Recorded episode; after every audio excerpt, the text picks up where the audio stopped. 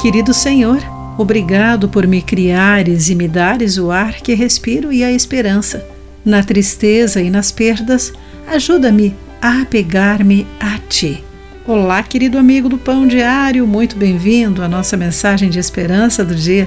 Hoje vou ler o texto de Ellison Queda com o título Respiração e Brevidade.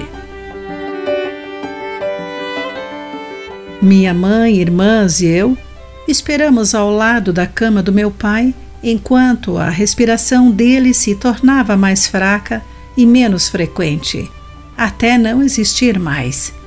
Papai tinha quase 89 anos quando entrou silenciosamente à vida em que Deus o esperava. Sua partida nos deixou com um vazio imenso e apenas lembranças para dele nos recordarmos. No entanto, temos a esperança de que um dia estaremos reunidos. Temos essa esperança porque acreditamos que Papai está com Deus, que o conhece e o ama. Quando ele deu o primeiro suspiro, Deus estava lá soprando fôlego em seus pulmões de acordo com Isaías 42, versículo 5. No entanto, mesmo antes do primeiro ar e a cada respiração, Deus estava intimamente envolvido em cada detalhe da vida de papai, assim como o Pai Celestial está na sua e na minha.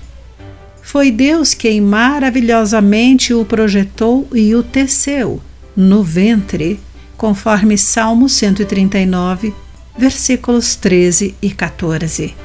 E quando o papai deu seu último suspiro, o Espírito de Deus estava lá, amparando-o com amor e levando-o para estar em sua presença.